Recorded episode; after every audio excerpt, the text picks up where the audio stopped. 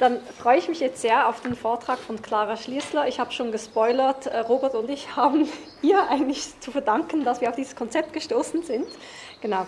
Clara Schließler hat äh, Psychologie und Performance Studies in Bremen studiert und sie ist aktuell wissenschaftliche Mitarbeiterin am Else Frenkel Brunswick Institut in Leipzig.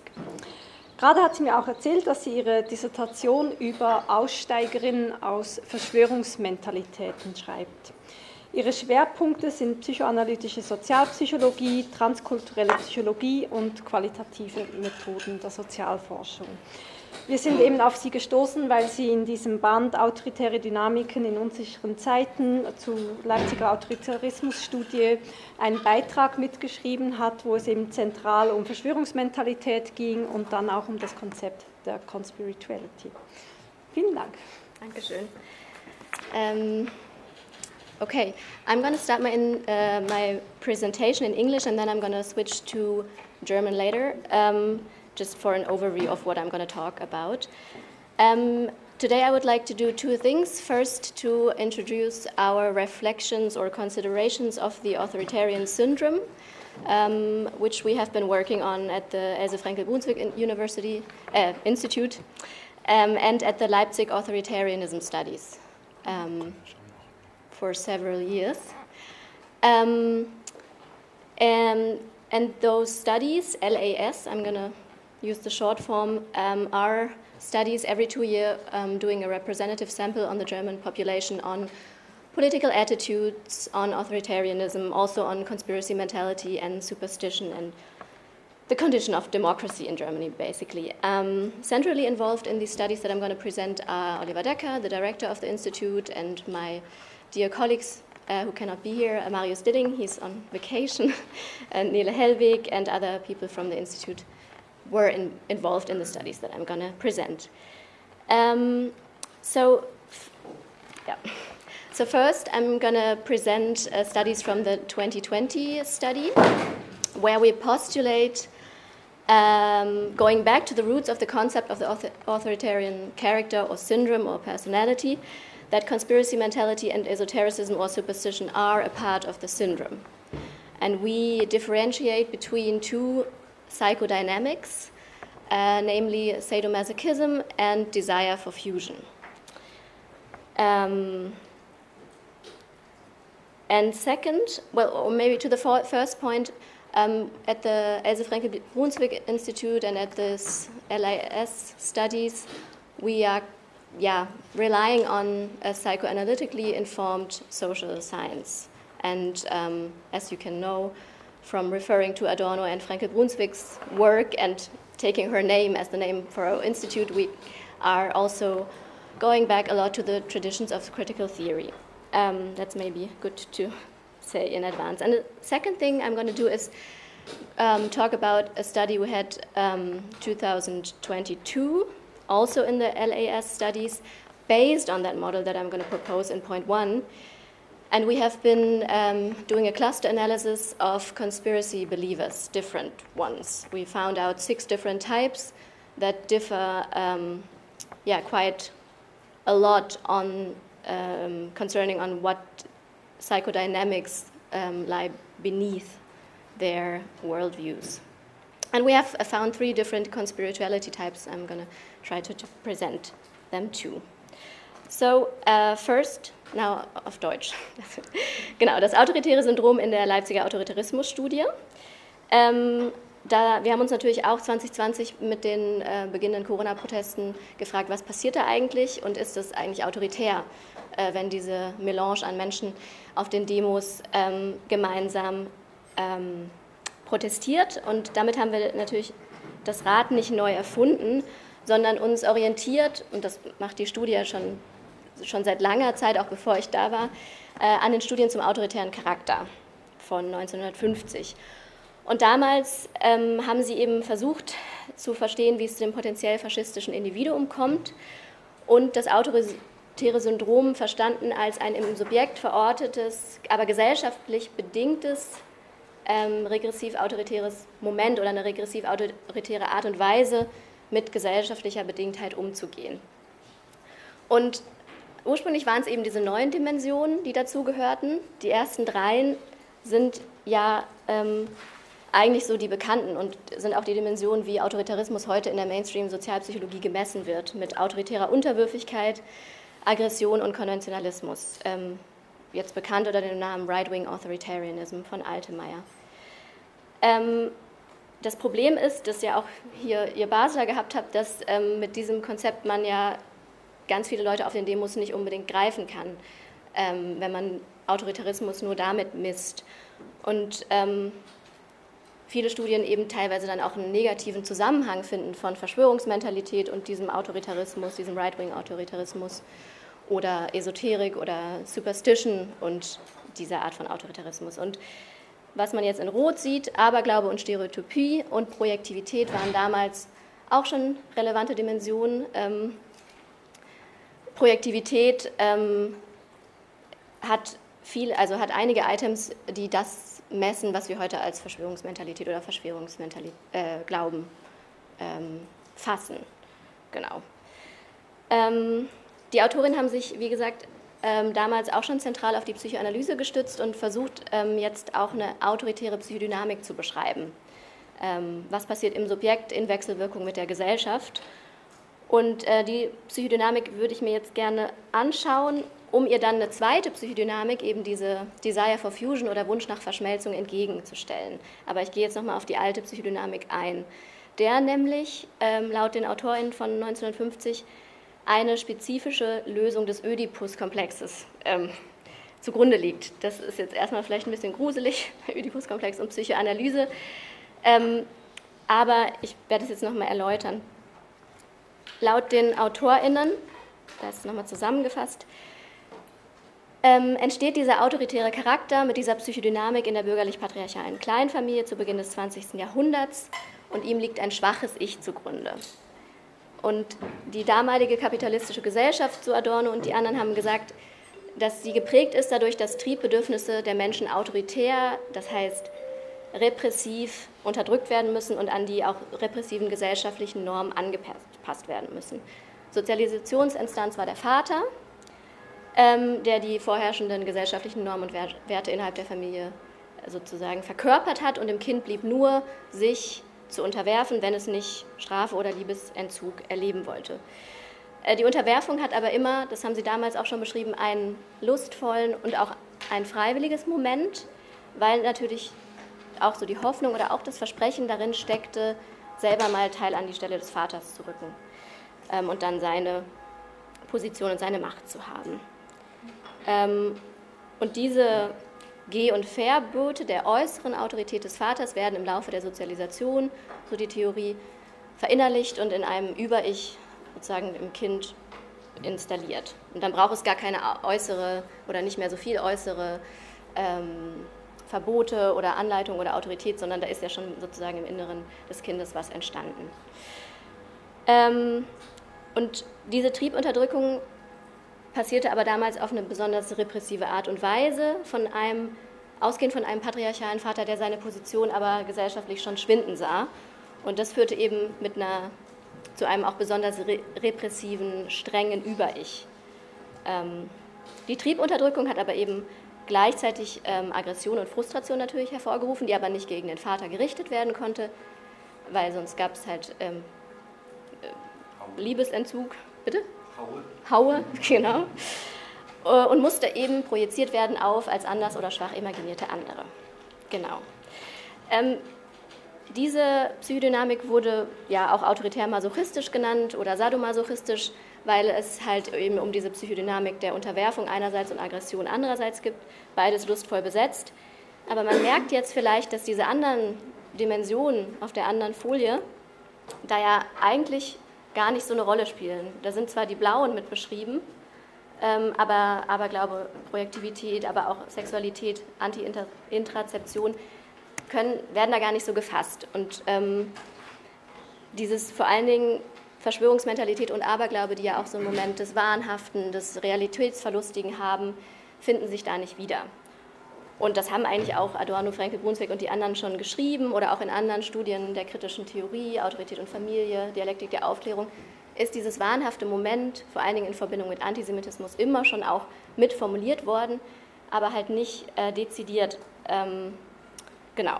Und da berufen wir uns jetzt eben auf eine französische Psychoanalytikerin, Chasquez Mirgel, die eine andere Konzeption des Autoritären gefunden hat. Ähm, nämlich in den 80er Jahren ähm, eine, die ihrer Meinung nach nicht ödipal, sondern früher entwicklungspsychologisch ansetzt, nämlich präödipal. Ähm, und sie hat, also es war von ihr auch als eine dezidierte Kritik an der 1950er äh, Version gedacht ähm, und wollte, sie wollte sie sozusagen ersetzen. Da haben wir eine andere Position dazu. Ähm, wir würden sagen, die stehen nebeneinander. Aber diese Psychodynamik würde ich jetzt auch noch mal kurz vorstellen wollen. Sie sagt nämlich, ähm, bei Eintritt in eine autoritäre Masse geht es nicht um den Wunsch nach Stärkung des Ich, äh, sondern es geht, also der Preisgabe oder der Aufgabe des Ich wird sich lustvoll hingegeben. Und die vorrangige autoritäre Sehnsucht ist nicht die nach einer Identifikation mit einem starken Vater oder Führer, sondern nach einer Verschmelzung mit einer als allmächtig erlebten Mutterinstanz oder einem Auflösen in der Gruppe. Psychoanalytisch gesprochen geht es also um eine Regression auf eine noch frühere Entwicklungsstufe, nämlich auf eine Zeit von Ungeschiedenheit zwischen Mutter oder erster Bezugsperson und Kind, wo es noch keine Ich-Grenzen gibt, wo das Verständnis für die Getrenntheit noch nicht da ist, ähm, kein kohärentes Selbstgefühl ist. Und das Kind sich, so Schaskis Mirgel, in symbiotischer Einheit mit der Mutter ähm, befindet. Und sie beschreibt hier also den Moment des primären Narzissmus, ein Konzept, das man zugegebenermaßen jetzt heutzutage aus der modernen Psychoanalyse in Frage stellt, ähm, dass das so gewesen ist, vor allen Dingen mit dem beschriebenen Gefühl der Omnipotenz, der Allmacht äh, dieses kleinen Wesens, das nicht weiß, dass es getrennt ist von der Mutter und denkt, es könnte seine eigenen Bedürfnisse erfüllen, weil es, es bekommt ja sozusagen, wenn es gut läuft, genug Wärme, äh, Essen, Trinken. Ähm, genau. Und auf diesen Zustand, so sagt Chaskis Miguel, fallen die Subjekte eben zurück. Ähm, und der Wunsch nach Verschmelzung, die da sozusagen scheinbar möglich war, ähm, steht im Vordergrund. Also der wichtige Punkt hier für mich ist vor allen Dingen der Bezug zur Realität. Während bei dem alten Modell die Realität des väterlichen Gesetzes noch anerkannt werden musste, durch Identifikation mit der Vaterautorität, gilt hier, Zitat Chaskis Miguel, die narzisstische Himmelfahrt. Also die Welt wird gemäß den eigenen Wünschen gestaltet und das Realitätsprinzip wird aufgehoben. Es herrscht das Lustprinzip. Und während sich im Sadomasochismus, also dieser älteren Psychodynamik, ähm, noch ein Begehren nach Differenz äußert, geht es hier dann jetzt nur noch um deren Beseitigung zugunsten eines Grandiositätserlebens. Und sie bezieht sich auch darauf, ja, was ist denn mit, so, mit Führern, was ist denn mit Hitler? Der, der wurde doch gewollt, dem wurde, der wurde doch als Autorität anerkannt. Und sie sagt, nee, der sei nur wichtig, weil er den Wunsch nach Vereinigung aktiviert und verspreche, sie herbeizuführen. Er ist sozusagen nur das Vehikel. Die Masse lechzt, Zitat, die Masse lechzt weniger nach Herrn als nach Illusionen. Genau. Ähm, man kann Chaskis Miguel aus verschiedenen Gründen tatsächlich auch kritisieren. Ähm, Angela Moret hat das äh, in ihrer Dissertation oder Habilitation sehr ausführlich ausgearbeitet, weil sie und ihr Ehemann Grunberger, den vielleicht auch einige aus der Antisemitismusforschung kennen, ähm, ziemlich normative Vorstellungen von einer richtigen Kindesentwicklung hatten.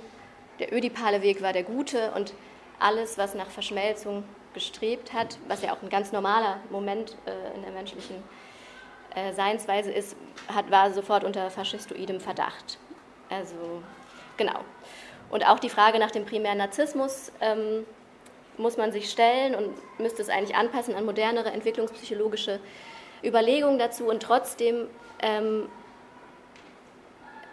würden wir halt sagen, dass das, was sie da beschreibt, ähm, durchaus ähm, die frühe kindliche Dynamik fasst, in der es zentral eben darum geht, äh, die Realität sozusagen zu opfern zugunsten einer Abwehr von Unlust. Genau. Und wir sagen eben, ähm, beide Psychodynamiken sind jetzt nicht irgendwie chronologisch, historisch hintereinander einzuordnen, sondern kommen eigentlich immer gemeinsam vor. Es gibt nur sozusagen verschiedene Schwerpunktverschiebungen. Und wir würden sagen, Verschwörungsmentalität und Esoterik, Aberglauben bieten eben passende gesellschaftlich bereitgestellte Container für diese eher realitätsverleugnende Psychodynamik. Genau. Das haben wir getestet in der LAS 2020 äh, mit einer Faktorenanalyse, haben diese unteren fünf Elemente des Autoritären da reingetan ähm, und zwei Faktoren rausbekommen. Den einen haben wir eben, wie gerade schon gesagt, Sadomasochismus genannt.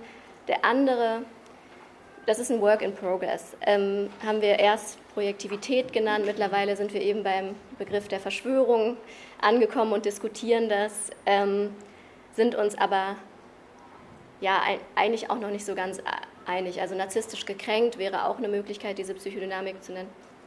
Dann kommen wir jetzt mal schnell zu den Typen.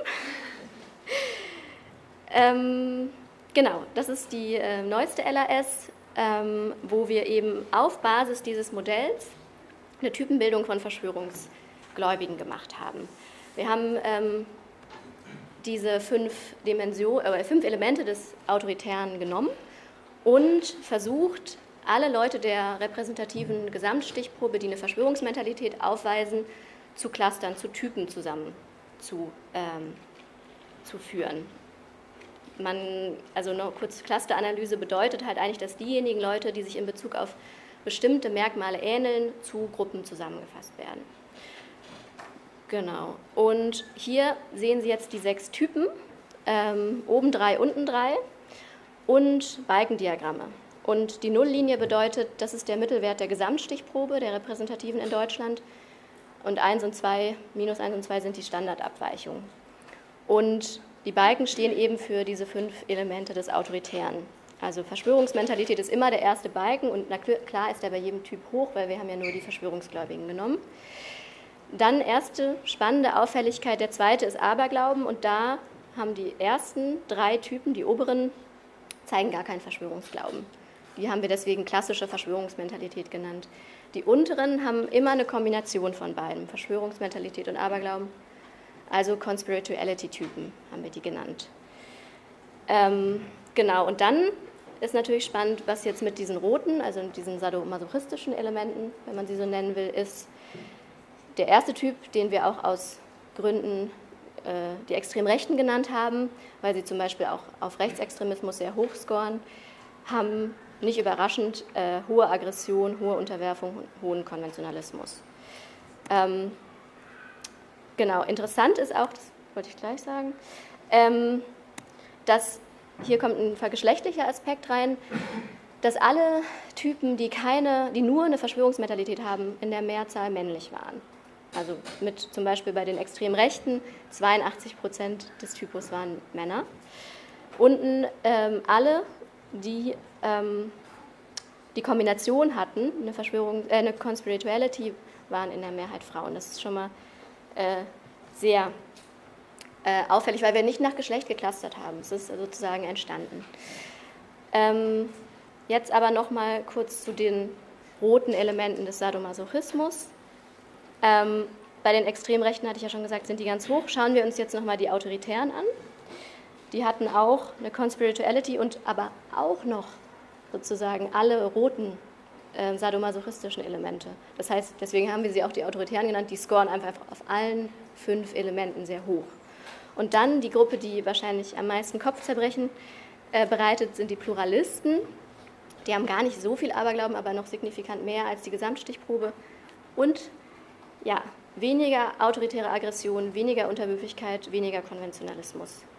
Ähm, und da ist natürlich die Frage, gut, was ist mit unseren Messinstrumenten? Können unsere Messinstrumente überhaupt messen, was sie sollen? Äh, messen sie wirklich Unterwürfigkeit? Messen sie auch Latenten, Latenzen oder messen sie nur sozusagen das, was die Leute über sich selber als Selbstaussage machen könnten? Ich bin widerständig, ich bin rebellisch, aber ähm, was ist mit den Momenten, wo sie dann aber eigentlich doch auch Momente zum Beispiel der Unterwerfung und der lustvollen Unterwerfung zeigen?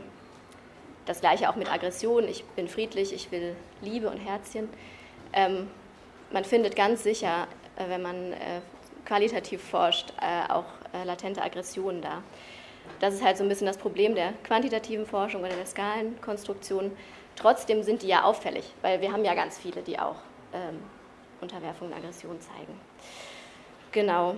Ähm, vielleicht noch eine letzte Folie, ähm, nochmal die Typen in Bezug auf Drittvariablen.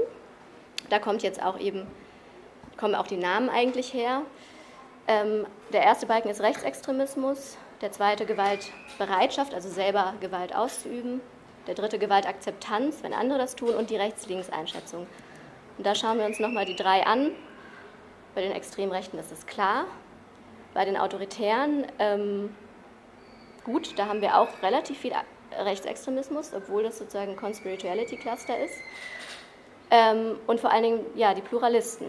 Die haben wieder weniger Rechtsextremismus als die Gesamtstichprobe und Rechts-Links-Einschätzung bedeutet in dem Fall, wenn der Balken über Null ist, ist es eher sozusagen rechte Selbsteinschätzung politisch und unter dem eher links.